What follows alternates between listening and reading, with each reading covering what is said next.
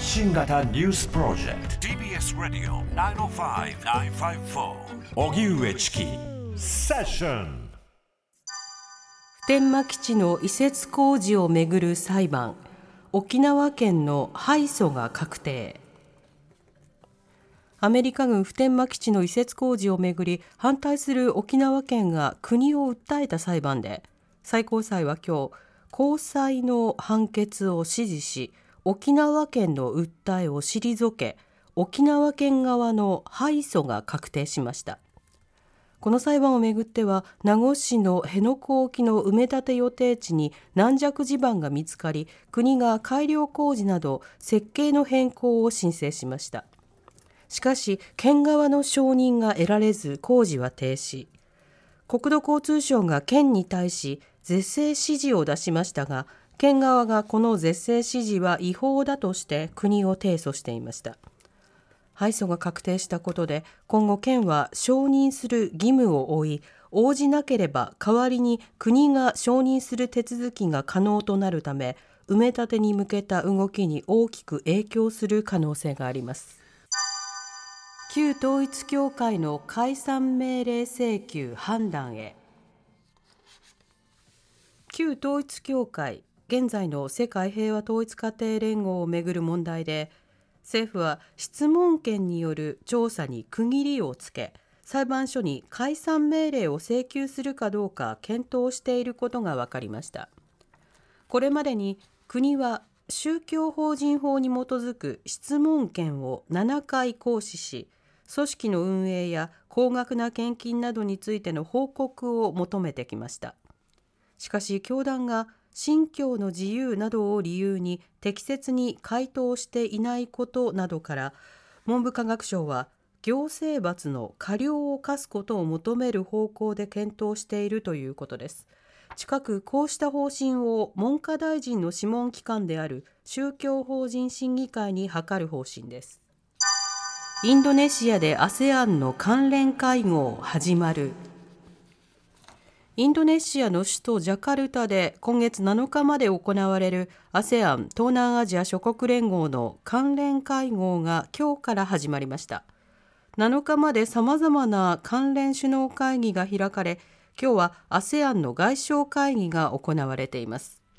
6日には岸田総理や中国の李強首相が出席する日中韓3カ国との会議などがあり中国が軍事拠点化を進める南シナ海の領有権争いなどをめぐり意見が交わされる見通しです。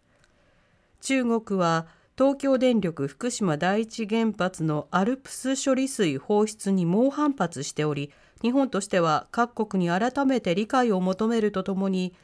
日中首脳会談の可能性についても模索しています。ウクライナ国防省を事実上の更迭。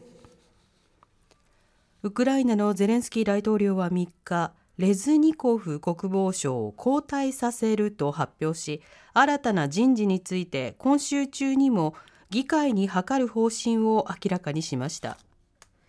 事実上の更迭とみられ後任にはウクライナ国有財産基金のウメロフ総裁を充てるとしています。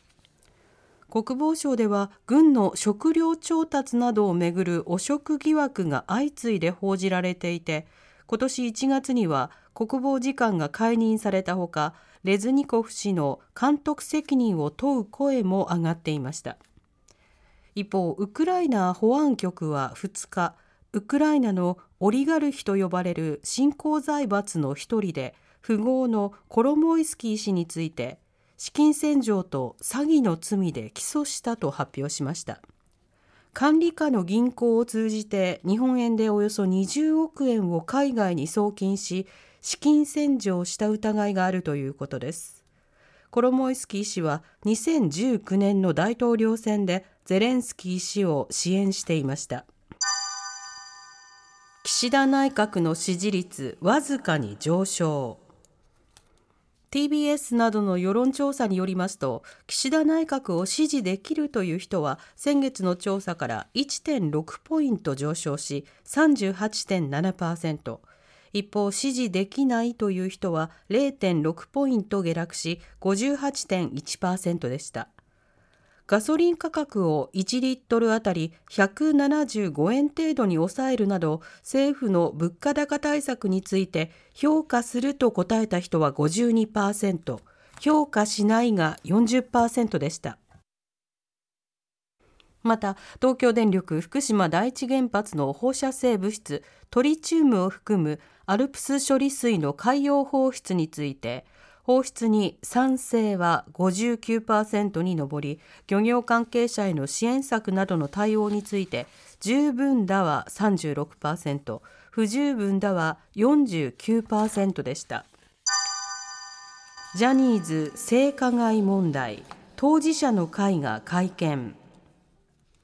ジャニー喜多川氏による性加害問題でジャニーズ性加害問題当事者の会平本淳也代表らが今日都内で会見を開きました。会見ではジャニーズ事務所に対し被害者と対話し救済する制度を速やかに作ることを要請しました。性加害をめぐる問題については先月29日に再発防止特別チームが調査報告書をまとめ長期間にわたって性加害があったことを認定した上で藤島ジュリー景子氏が社長を辞任すべきと提言。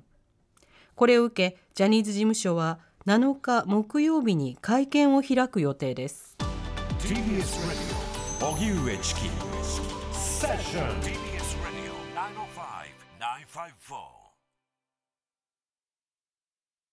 TBS ワシントン支局の樫本照之と涌井文明です。ポッドキャスト番組「週刊アメリカ大統領選2024」では大統領選の最新の情勢やニュースを深掘り。現場取材のエピソードや舞台裏も紹介しています。毎週土曜日午前9時頃から配信です